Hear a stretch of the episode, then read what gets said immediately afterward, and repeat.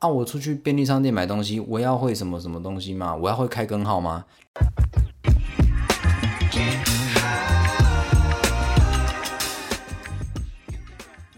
嗨，大家好，我郑勇，又过了一个礼拜了，不知道大家上个礼拜过得如何呢？那我自己上个礼拜呢，就是你知道已经包完货了，所以不太需要往返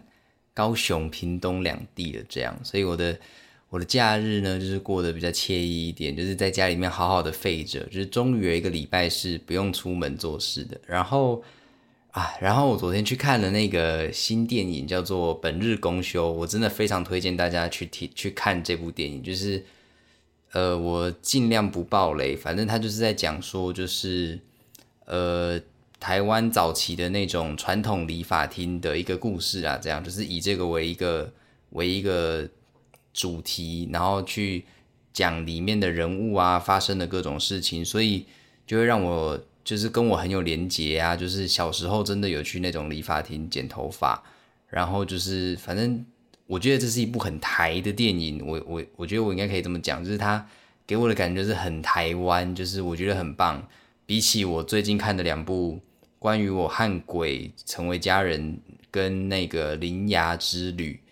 的话，我这部电影反而是更合我口味的，所以。我很喜欢，然后我也你知道，在电影院里面就看到 看到哭，看到哭，这样就是上一部让我这么感动的电影是《孤味》，然后我觉得它比起《孤味》，让我有一种更内敛的感觉，嗯，就是《孤味》的哭点啊那些，呃，虽然也不是特别的强硬，就是告诉你你该哭了，但就是呃，跟《孤味》比起来，我觉得《本日公休》它。呃，给我的感觉更加内敛一点，对对对，应该是这么讲。对，那这就是我昨天发生的事情，所以我真的非常推荐大家去看《本日公休》，就是这真的是一部很好看、很很好的电影。然后我觉得剧本也写的不错，然后包含演员的演技，我也觉得很好。这样，那就马上进入今天的主题好了。今天的主题呢，其实就是我在想说，哎，我还有什么可以录呢？然后就是在。对，在上课的时候，然后在想说，哎，我有什么可以录的？然后就想到说，上课这件事情，就是小时候，就是你知道，为了上各种的课啊，就譬如说数学课什么的，就是总结来说，就是关于成绩这件事情，会做很多努力嘛。就譬如说补习啊之类的，所以就让我想到说，哎，那不如就来做一集有有关于补习的一个话题，一个主题好了。那所以今天的主题呢，就是很很很明显就是要讲关于，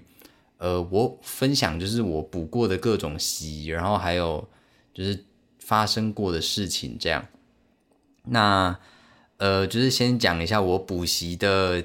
经验，补习的经验是什么？补习的年资，补习的年资就是每件事情都有年资嘛，对不对？我大概是从小学一年级开始补习，然后。然后到国中三年级吧，就是这就是我的一个补习的一个历程啊，没有到高中一年级，到高中一年级这样，所以我总共补了六七八九十，我总共补习了十年，所以我应该算是，我应该可以算是你知道，就是资历还算深的人吧，还是其实有更深的啊？应该有，就是从国小一路补到高中毕业这种，然后可能。可能大学毕业，然后要国考，什么要考一些律师什么的，然后还要再进补习班这样，所以好吧，我应该算是中等吧。我觉得就是以踏入补习界来讲，补习还有补习界吗？我也我也不知道。补教界，补教界来讲，我应该算是资历还算是中等的一个人吧。这样，那就先讲讲，就是哎，我小时候到底在补什么习好了。呃，我觉得很多讲到补习的话，我觉得很多。我应该说亚洲家长吗？可是这样会不会就是把一些你知道没有那么有补习文化的一些亚洲国家给卷进来？这样，所以应该说，我觉得很多台湾的家长就是保持着一个观念，叫做呃起跑点这件事情，就是小朋友要怎样赢在起跑点，就是有多少的小孩是因为这句话而被丢进补习班的？我相信应该很多吧。那，呃，我本人呢，其实应该严格来说不太受到这句话的影响，对。那因为我小时候第一个补的习其实是小提琴，大家知道我会拉小提琴吗？就先跟他讲一下，哎，我会拉小提琴哦，而且我学蛮久的，我学了九年这样。然后呢，可是就是小提琴这件事情，其实是其实是我自己提出来的，就是小时候爸妈，我不确定只有我我家是不是这样，反正就是应该很多人家里的爸妈都会说，哎，你要不要学乐器？就是你知道，可能家长都会深信着，就是什么学音乐小孩不会变坏哦。殊不知，你看谢和弦，开玩笑的，反正就是学音乐的小孩不会变坏这件事情。然后可能再加上学音乐，可能就是你知道可以修身养性啊，就是爸妈可能会有那些观念。所以呢，呃，我的姐姐们就是都有学钢琴这样。然后呢，我我记得有一天晚上，就是我妈。呃，载着我下课放学吧，我忘了，反正就是晚上的时候骑摩托车，然后我妈就说：“哎，你有没有想学什么乐器？”然后我就自己说了，就是我想了一下，然后我我我真的不知道哪里来的 idea，然后我就说我想学小提琴，然后原因是因为我我真的是因为我哥哥姐姐们都学钢琴，然后我小小学一年级我就觉得。我到底为什么要跟他们学一样的东西？就是我不要跟我才不要跟别人一样。小学的时候很很很那个，很在乎自己有没有跟别人一样吗？明明现在就是很想要融入别人这样。反正呢，我就是说我不要跟他们学一样的东西。然后，然后再加上我好像那阵子，那阵子好像不知道从哪里看到小提琴的表演吧，或者是就是可能海报吗？我已经有点忘记了。反正呢，我就跟我妈说我要学小提琴，然后我妈就哦，小提琴就是你知道一个很跳痛的答案，就是小孩子可能会说哦，我要学钢琴还是学什么的这样。反正呢，我就从那个时候就开始学小提琴了。然后呢，我觉得我学小提琴这件事情应该可以，应该就是毕竟你知道学了九年这件事情，所以我觉得它可以单独拉成一个主题。所以呢，我就不再多赘述。反正我最早最早的补习就是你知道是从小提琴开始的。然后呢，之后呢，就是我相信很多人应该有念过所谓的安亲班吧。就是安亲班呢，它其实就是放学的时候呢，安亲班的导师会进入到校园里面。然后我那个时候啦，现在好像导师不能进去校园了。然后呢，他们就会进校园，然后把自己家的补习班的学生，就是安亲班的学生，然后带回带回安亲班，就走路带回安亲班这样。那因为我自己小小时候，就是你知道。都就是家长都在工作，所以就是没地方去，然后再加上我的年纪太小了，他们也不放心我一个人走回家，或是我一个人在家，所以我就会被接去补习班，呃，安亲班这样。那进去安亲班其实就很简单嘛，就是写功课啊，然后功课写完就没事情做了。他们可能会印考卷给给我写，就是之类的。然后呢，我那个时候就跟我妈说，我不要写他们印的考卷。然后我妈就说 OK，然后她就去跟补习班说。呃，那个如果郑勇喜欢功课的话呢，那就呃不太需要让他写那些考卷的这样。所以呢，我在安亲班过的其实蛮快乐的，就是哎，就是不用不用特别写额外的考卷。那那个时候的安亲班呢，其实就是很多都会标榜什么全英文安亲班嘛，就是反正呢就是严格美其名就是就是在叫你去补他们的英文的意思。所以就是时间到了，我就下楼去补英文这样。然后呢，这件事情就持续到了我好像三年级上学期吧。然后呢，我就说哦，我觉得一切都够了，就是我不需要那些东西的。这样，就是不管是英文也好，虽然我的英文你知道真的没有很好，就是我真的觉得我的英文没有很好。然后这件事情也是非常肯，就是很确定的，就是跟那些英文好的人比起来，我真的是大便啊这样。所然后呢，就是。反正我就跟我妈，就是到三三年级的时候，我就跟我妈说，我觉得我不需要，就是以现在的进度，然后跟学校的进度比起来，我觉得我可以 maybe 小学六年级或是国中再说了吧，这样。然后我妈就就就停止了这样。所以呢，哦，再加上小学三年级其实也够大了，所以我那个时候下课就是可以直接走路回家了，这样就是。走路回舅妈家，因为我那个时候就是你知道寄人篱下，反正我我之前前几集也讲过啊，我就在各个亲戚家流连，就是就是这样，所以就是呃刚好我念的小学离我舅妈家也近，然后呢就是可以自己走回家了这样，然后呢接下来就一直都没有补习了，一直到好像是小学六年级吗？还是国中一年级？我真的忘了。然后那个时候，我妈就问我说：“哎，那你要不要重新回去补英文？”就是台湾的家长真的很爱问小孩要不要补英文。然后我就说：“哦，好吧。”然后我就去补英文了。然后就去什么何家人，何家人，然后就去何家人念的这样。然后何家人就念念念念，一路念到好像国中三年级左右吧。然后呢，就是到最后那段时间，就是已经有点爱去不去了。就是呃，这个礼拜请假，下个礼拜也请假，然后可能三个礼拜才去一次，很浪费补习钱。反正就是那个时候，就是已经有点爱去不去了，就觉得哦，一切都够了吧？就是就觉得啊，一切都就是好累啊，好烦呐。就是从那个时候开始，其实就是我补习的一个很频繁的时期，就是包含一直持续的小提琴，然后英文嘛。然后呢，我印象很深刻，就是我国中的时候，我的成绩非常的糟糕，就是呃，在在理科方面非常的糟糕，就是文科都还还可以吧，应该要这样讲，就是可能月考就是八十几、九十几这样，就是文科的部分。但是呢，数学就非常的可怕。我印象中，我国中数学考过段考，考过五十还四十，我真的忘了。然后，所以就是非常的可怕嘛。然后再加上我就是非常清楚的知道自己一定是文组的，可悲文组。然后呢，我妈就问我，我妈有一天就语重心长的说：“你要不要考虑补习呢？就是补数学啊，这样。”然后我就好，好像可以，因为我也有点看不太下去自己的成绩了，这样。然后呢，就被丢到了。就是很一般的那种升学补习班，就是就是升就是升学补习班啦，就是什么科可能可能什么科都有，但就是我是专门念数学的那一科这样。然后我印象很深刻，就是反正我就是一直以来都是一个很避俗的人嘛。我相信比较认识我的人都知道，就是我刚进一个新环境，就基本上就是一个哑巴，就是不讲话这样。然后呢，那间补习班刚好是因为我姐姐他们之前有补过。然后呢，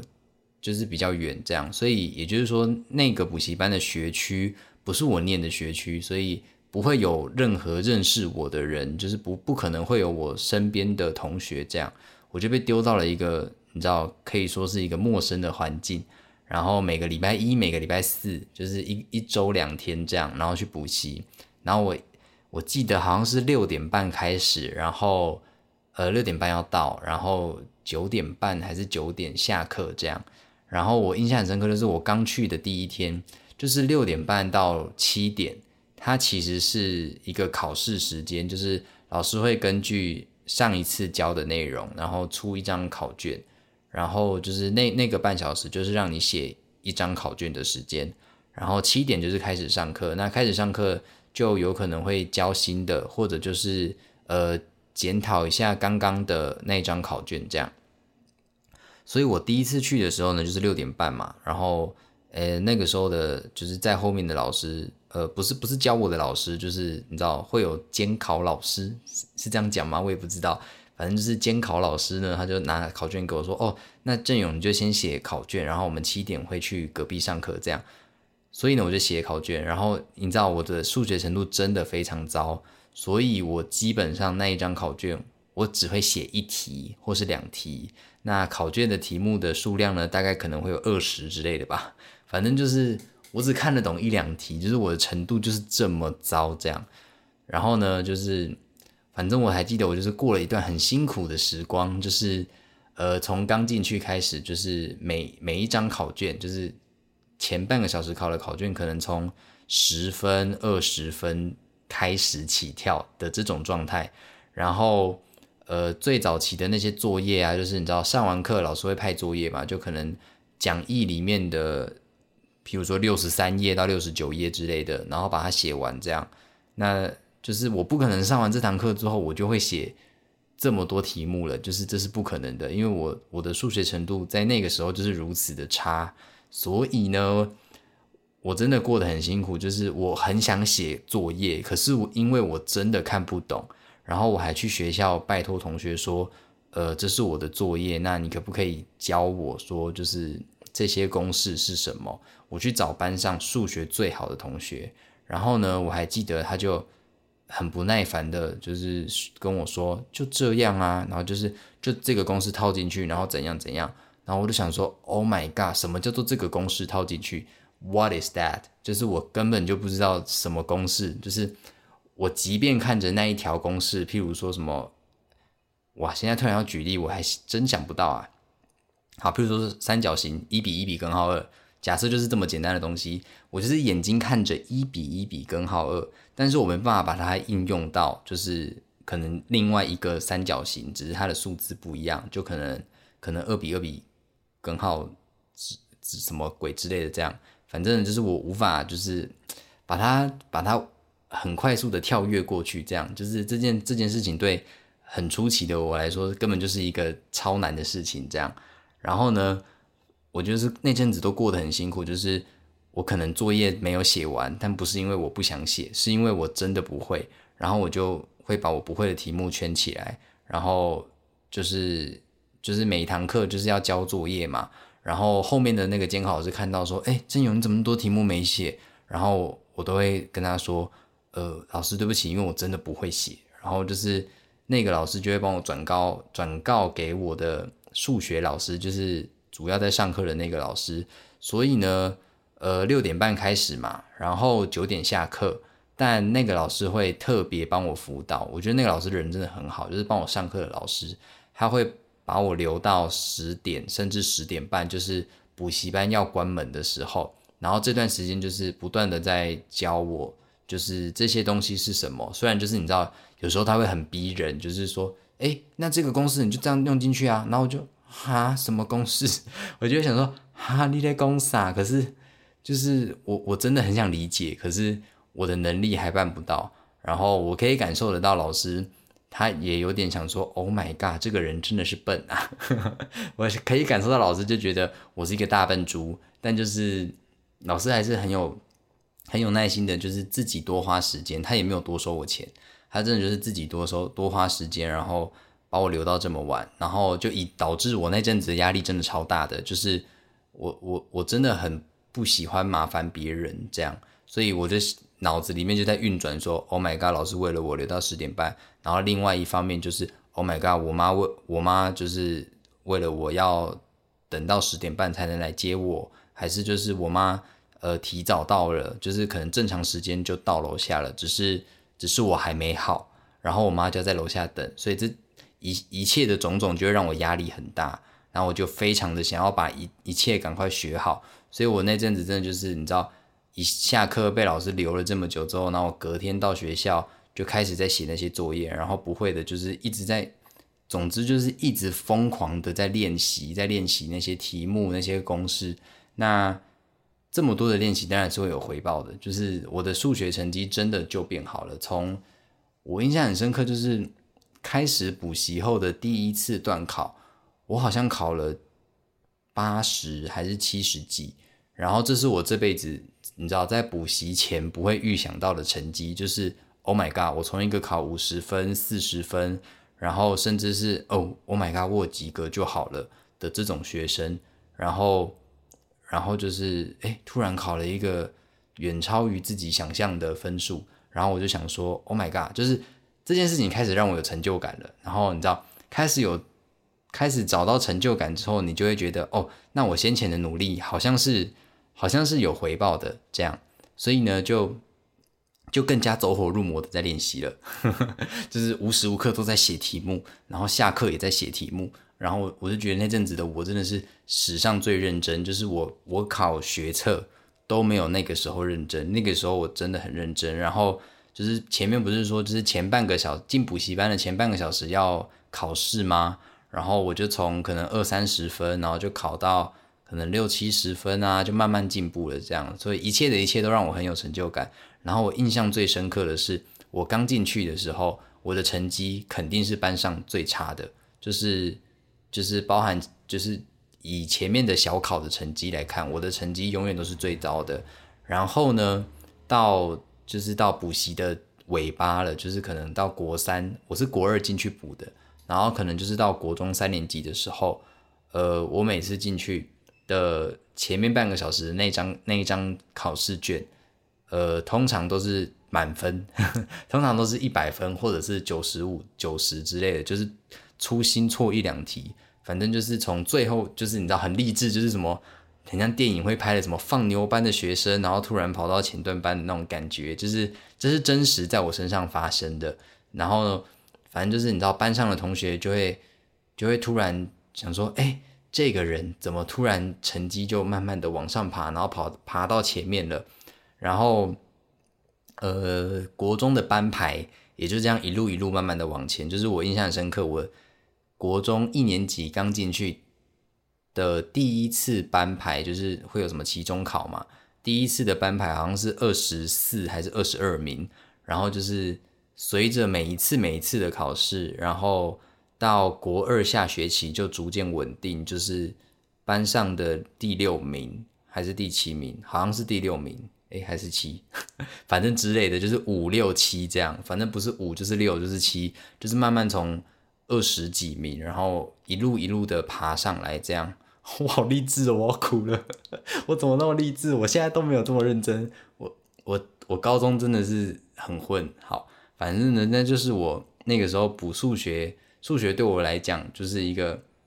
对那阵子的我来说是一件非常有成就感的事情。包含包含我的同学会来问我说：“哎，郑勇，你可以教我这些题目吗？”然后我就会想到说：“马的那个，我就会想到就是马的那个数学最厉害的人，他妈的这样子教我啊！我绝对不要变成跟你一样的人。”然后我就会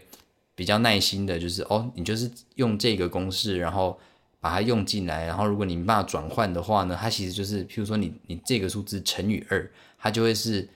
呃书上面的那一个东西的这样。然后就是开始会有人来问我了，你知道，这这就是另外一个成就感的来源，就是哎，你的专业性好像有点也被受到肯定了。这样，虽然我也不是说什么我是天才还是什么的，我我很显然的绝对不是一个天才，我这真的是我努力来的。那。虽然说我的成绩，呃，努力来的成果，就是跟那些那些你知道，真的就是非常聪明的人，就是不能比这样。但我觉得我还是很佩服那个时候的我，就是我觉得我很棒这样。然后国中我还有补一科叫做理化，理所谓的理化就是什么物理化学嘛，对不对？国中就是直接把它统统一成一科，到高中才有细分，反正国中叫理化。然后我记得我的理化是给一个退休的。国中老师吗？还是高中老师？我忘了。反正他就是在自己的家里面，然后我们就去他家上课。然后一一个班可能，诶，他也只能带一个班啦。反正就是一班可能一二三四五六七七八个人，八九个人这样。然后就是一个一个老杯杯，然后再教大家。我还记得他的名字，他叫做他的名字超酷，他叫做黄金龙，就是 Golden Dragon。黄金龙超帅，然后我不知道为什么他有复姓，他叫秋黄金龙，很秋，你知道很秋的一条龙，这样秋黄金龙就掐牙呀呢，反正呢他叫秋黄金龙，这样我觉得超酷的。然后就是呃被他上理化，然后我的理化就是你知道前面说了我的数理成绩就真的很糟，然后他也是把我的理化就是从可能六七六十几。然后就是拉到哦，我的段考真的会考到一百分，这我的数学也是，就是我的段考是有出现过一百分这个数字的，所以我觉得真的就是老师们都很厉害啦，就很佩服他们这样。那国中的补习可能就差不多到这边了，就是我印象中就到这了。然后刚就是哎，刚不是很不确定，就是哎，我高中到底有没有补习？然后我就想到说，哎，我高中确实是有补习，但就是很短暂。就是我高中补的一个东西叫做吉他，就是我把一切的学科都不补了。就是我我我上高中之后，然后我妈就问我说：“哎，那你要不要补个数学，补个什么的？”然后我就语重心长的看着我妈说：“妈，我受够了，我受够那一切了。就是我国中二三年级真的是补习补到我很累，我身心俱疲。然后我就跟我妈说：妈，我受够那一切，就是算了吧，我的。”我的数学烂就给他烂，就是你知道，国中的数学的难易度跟高中又是没办法比的一个等级，所以一旦我没有去补数学，我的数学成绩就又这样掉下来了。所以所以我又变成一个数学很糟糕的人了。但就是我我觉得我已经不在意了，就是烂就让它烂吧，就是我要接受，我要接受我自己。现在人不都在提倡什么要爱自己，然后要接受自己，原谅自己。我高中就在做这件事情，我高中就是非常的接受自己数学超差，头脑超笨这件事情，就是我就是告诉自己说，郑勇，你的数学就是非常烂，你就是一个数理白痴，你是笨蛋，不要再勉强自己了，不要再为了那些。就是成绩，你知道世人眼中那些低俗的数字，然后来勉强自己的，就是每天都在洗脑自己这件事情，所以呢，就导致我变成一个呃数学很差的王八蛋，数学很差，然后脑子又没有很好的一个大笨蛋这样。那高中嘛，就是补吉他，然后我印象中我吉他补了一个半月，我就没有补了，就是那一个半月的期间，我真的是非常努力，因为你知道跟小提琴一样，这是我自己想要的。自己想要的东西就肯定会比较努力的嘛，至少在我身上是是会发生这件事情的。所以呢，我的吉他就是你知道，老师第一堂课教拥抱，你知道每每一个人学吉他第一首歌都嘛是拥抱，然后就要爬格子啊什么的。然后我记得我上完课就是每天都是你知道我在吃饭，就是晚上在吃饭，我是抱着吉他吃饭的，就是抱着吉他然后在那边弹，然后弹弹弹，然后哦。咬一口饭吃，然后把饭放下，然后弹弹弹，这样子吃饭的。然后吃完饭之后，我在看电视，一边弹吉他一边看电视。我根本就是家里面的噪音制造者。反正就是那阵子就非常的努力的练习，所以呢，就导致一个半月之后，我的老师跟我说：“你已经把所有的基基本的东西全部学完了，包含包含什么封闭和弦，你知道之类的东西。”他说：“哦，你都学完了，那。”你还有要补吗？还是说就是，呃，你要去找，就是我可以帮你推荐更多更厉害的老师，就是可能会可以教你一些 finger style 之类的东西。然后我就，哦，那，嗯，没关系，那就先不用了。所以呢，我就把吉他停掉了，这样。然后呢，就是那当然有参加吉他社，然后虽然吉他社教的东西没有很多，就是吉他社教的东西都是很很基本的，因为就是。会有人没有上过吉他课，呃呃，没有人，呃，会有人不会弹吉他啦，所以吉他课的老师也不能教多难这样，所以呢，就我高中的补习就这样了。然后啊，我其实有小小小的补过两个礼拜的数学，就是我妈说，我妈那个时候还是跟我说，哦，虽然你那个就是你知道，你说你受够了，但就是还是我们试试看，还是我们试试看。你知道，就跟那些外面的那些，你知道会发 DM 给你的那些人说：“先生，不好意思，这个给你参考一下，就是你要试试看啊。”这样，然后我妈就是说试试看，然后呢，我妈就帮我请了一个家教，然后那个家教呢是我姐姐，他们之前也是又是我姐姐，我姐姐到底补过多少习？讲我根本就没有资格做这一集这个主题，我应该要邀请我姐来说她到底补过什么习吧。反正就是我姐也补过那个家教，然后呢。那个那个家教老师就来我们家嘛，然后我真的我每次上他的课，我真的很抱歉，可是因为我上他的课，我真的太想睡觉了。就是我我会在那边听他讲这个公式的时候，我整个人就是一个恍神的状态哦，就是我脑子里面知道，Oh my god，黄志勇你真的是有够没礼貌的，但就是我克制不了我的我的眼皮，他就是会这样子垂下来，然后就是恍神放空，然后他就说，哎，郑勇，然后我就。嗯，是的，老师，就是，就整个就是很很夸张这样。反正我就是，就是你知道，一方面就是我的数学天分真的很糟，导致于就是他讲的那些话我真的听不懂。然后另外一方面就是我真的受够补习了，所以呢，我就上了两堂课吧，然后就没有没有要上课了这样。然后我我。嗯，要说自己会不会后悔，其实我完全不后悔，完全不后悔啊！就是，是我到底补那些数学要干嘛？我，你知道，就是很像那些什么九把刀电影会说的啊，我出去便利商店买东西，我要会什么什么东西吗？我要会开根号吗？就当然不会嘛。可是就是如果你想从事一些职业，就譬如说，譬如说有什么职业是数学厉害的？好，譬如说你想要当软体工程师，可是你当初你的学测。你的数学还是什么之类的那些成绩就要好嘛，你才有这个门槛可以进去。所以呢，我是当不了的，就可以可以很确定的说，就是我真的没办法写程式，就是我没办法训练那些细那些细琐这样，所以呢，我就是，嗯，我还是没有后悔的意思，就是我就是我觉得什么样的人就有有他适合待的地方，就是数学不好的人还是什么不好的人，他会找到就是讲讲明白一点，就是一旦你够认识自己，你就可以知道自己适合摆在什么地方了。这样，我我好。突然讲出这么有哲理的一段话，我好佩服自己哦！真的就是，我真的就是你知道，很适合当一些，很适合喂大家一些心灵鸡汤。然后呢，然后就是把自己期许成黄山料，你知道，就跟很早期、很早期的一集一样，就是有时候讲一讲，就会觉得自己喂太多鸡汤，然后觉得很恶心，然后就觉得自己是黄山料，然后黄山料就会来告我说。你是不是在很久以前的一集说过我叫黄梅料？我很抱歉。然后呢，这就是我今天要讲的很多很多有关于补习的事情了。然后我觉得我应该可以很简单的总结这件事情，就是说，呃，补习这件事情，就是它确实是会让小孩子，就是就是学生，呃，有一个。嗯，就是针对那些程度比较不好，或是还想精进自己的人，他的确是一个很很好的一个方式，这样子。因为我确实也因为补习，就是我的补的那些科目成绩都有变好，这样。可是补习会带来的另外一个问题，就是说，呃，学生们的休息时间被压缩了嘛。就是你知道，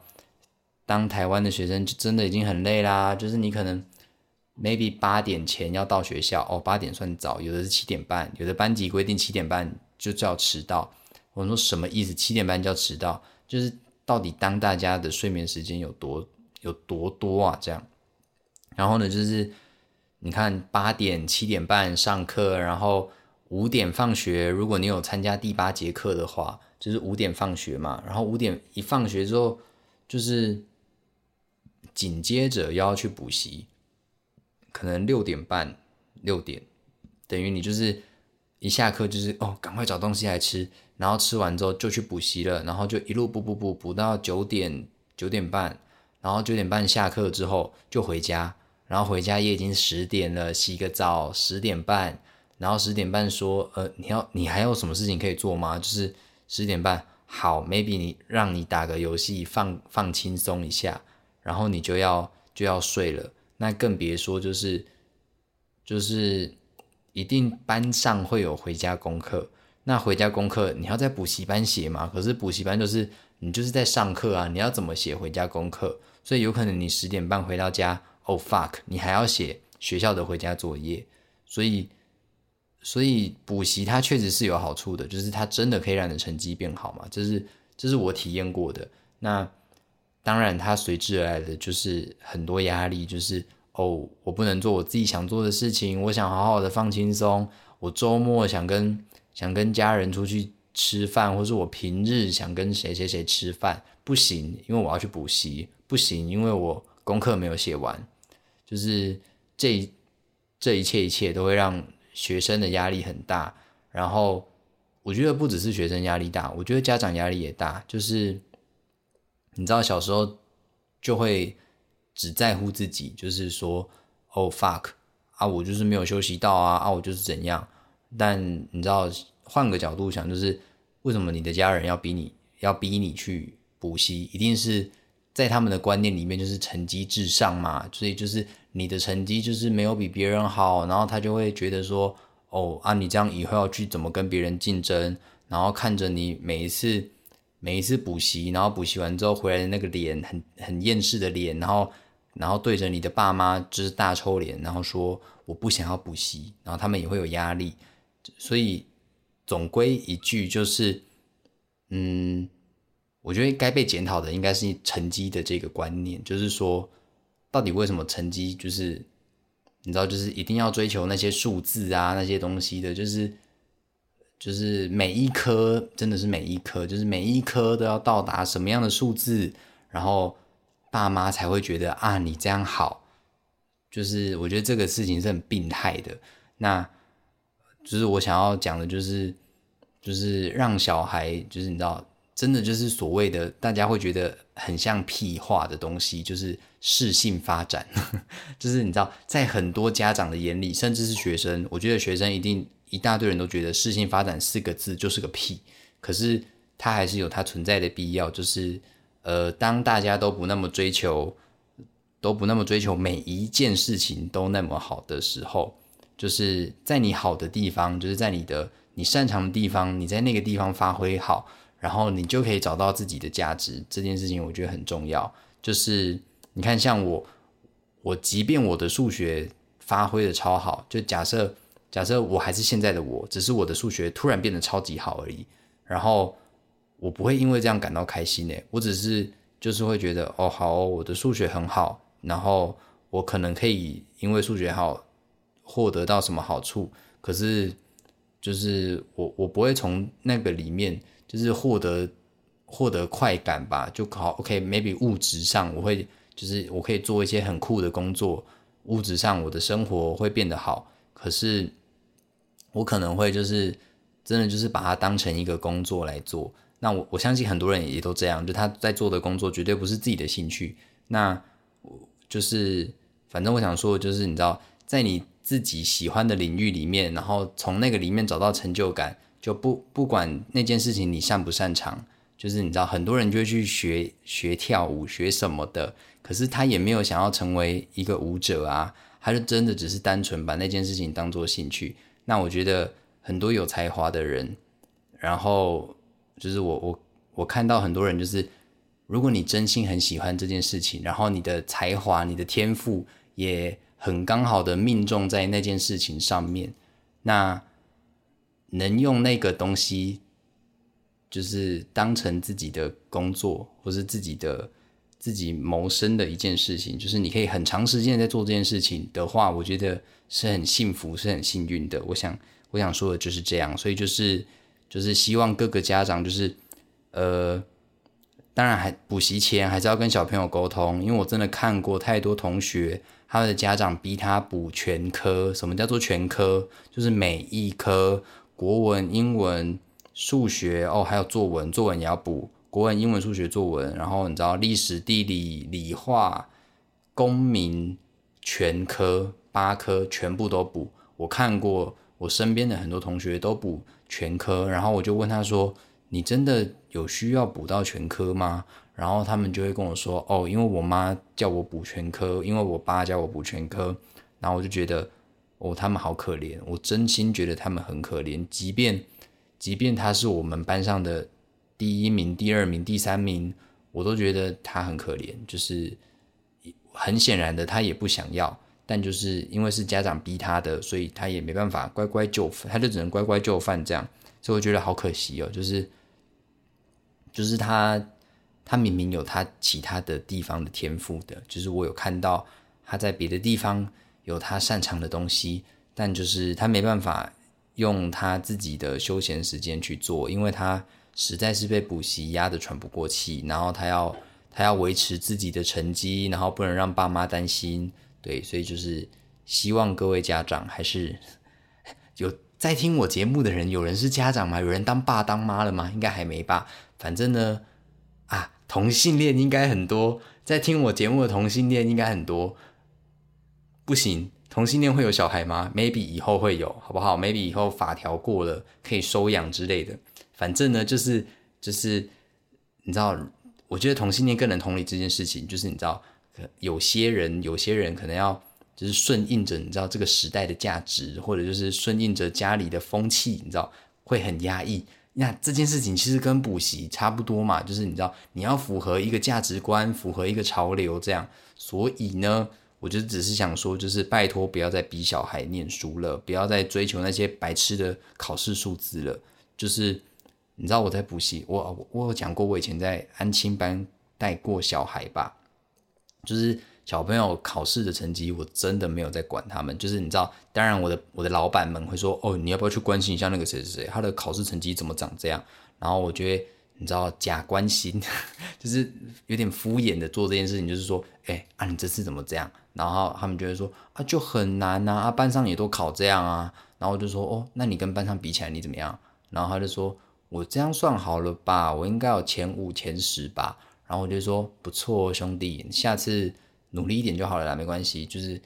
你，就是我觉得你现在的步调已经很 OK 了，就是我们慢慢慢慢来，慢慢进步就好了。这样，然后就很开心。然后我还会跟他们打赌，我就会说：哎，说好喽，你如果下次考的怎么样怎么样，然后我就买东西给你，我就会买。我跟人家赌过什么？我跟人家赌过珍珠奶茶。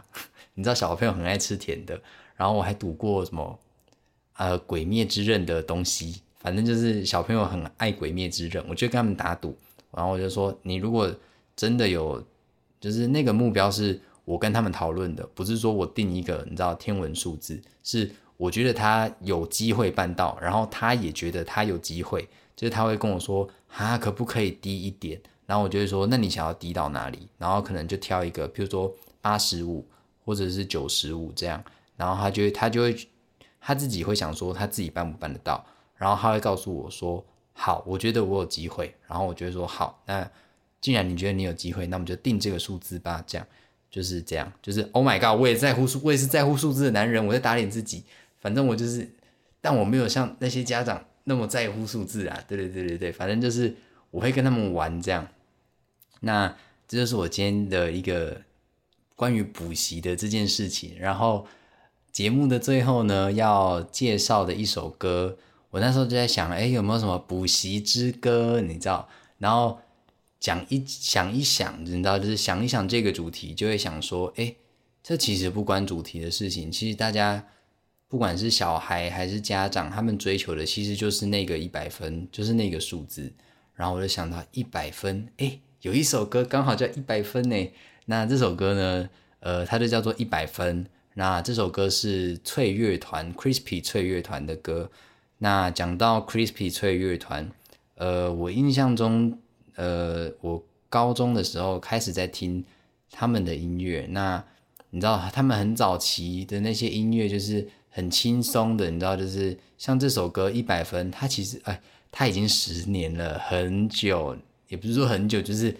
你不会意识到说，Oh my God，这首歌十年了，这样就是好可怕哦，岁月催人老。然后呢，呃，它里面歌词就很可爱啊，就是副歌的时候，就是也也不算唱，就是有点你知道笑嘻嘻的，笑嘻嘻嘞，反正就是笑嘻嘻的说，哎，我会考一百分，然后搞不好一百多分，这样就是很可爱。然后殊不知自己自己报名的是多艺，很好笑。突然想到的一个笑话，好烂哦！我要吐了。想突然发现自己报的是多亿，多亿的满分不是九百九百多九百，完蛋！我忘记多亿的满分是多少了。反正就是绝对是超过一百多分的啦。这样，所以所以如果你要你隔天要考多亿，千万不要听这首歌，因为你考一百分就是一个很可怕的数字，又在在乎数字。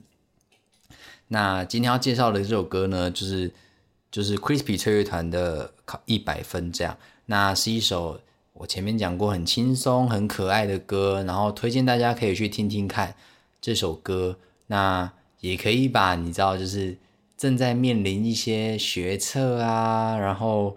那叫什么会考的好朋友们，你的亲朋好友们推荐他这首歌，在他你知道读书读得很迷茫的时候，你可能就传个 YouTube 连接给他们，就这首歌的连接，然后说。加油哦，或者就是你知道为他们打打气，这样我觉得还蛮可爱的。就是我以前好像有干过这种事情，就是在考试前，然后传给一些朋友们说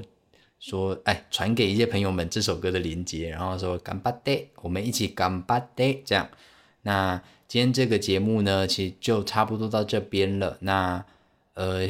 希望下一集我会找到一些你知道什么好的灵感，这样。那我是郑勇，那我们没意外的话，我们下周见。如果你喜欢这个这个节目这个 podcast 的话，那你也可以分享给你的朋友们。这样，那我们下周见喽！我是郑勇，